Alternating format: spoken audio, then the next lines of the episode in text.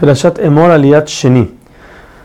Hashem ahora ordena a Moshe decirle a los Kohanim sobre los defectos. Cualquier Kohen que tenga un defecto, la Torah menciona varios, él no puede trabajar en el Betamikdash o en el Mishkan.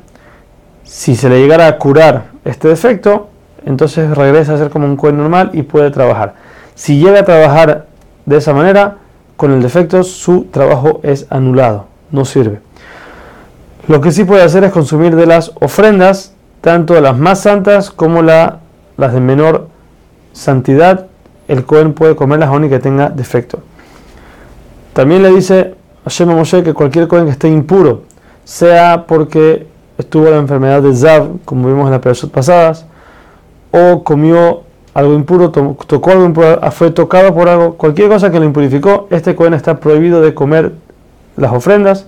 Si lo hace merece pena de caret. Y la única forma de salirse de esto es que se sumerja en una mikve y una vez que baje el sol esa noche, entonces ya puede regresar a comer de vuelta de las ofrendas. Ahora, referente a la terumá, que es lo que el pueblo, el 2% que el pueblo le entrega a los koanim, esto tampoco puede ser comido mientras está impuro, solamente que aquí el castigo no es caret, sino es muerte del cielo.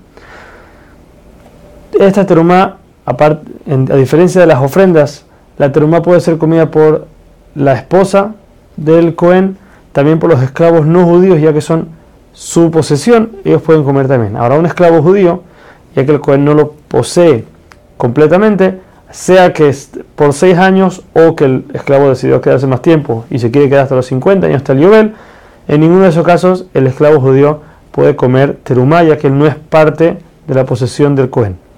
Si el Cohen tuvo una hija, la cual se casó con alguien que no es Cohen, ella no puede comer teruma mientras esté casada. Si se divorcia o enviuda y no tiene hijos de ese esposo, una vez que regresa a la casa del padre, puede seguir comiendo teruma.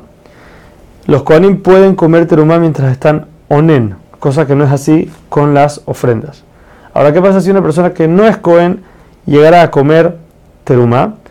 Esta persona debe de, regresarle al Cohen un producto parecido al que comió, el cual al dárselo se convierte él mismo en teruma y aparte tiene que pagarle un quinto del valor que consumió como multa al Cohen.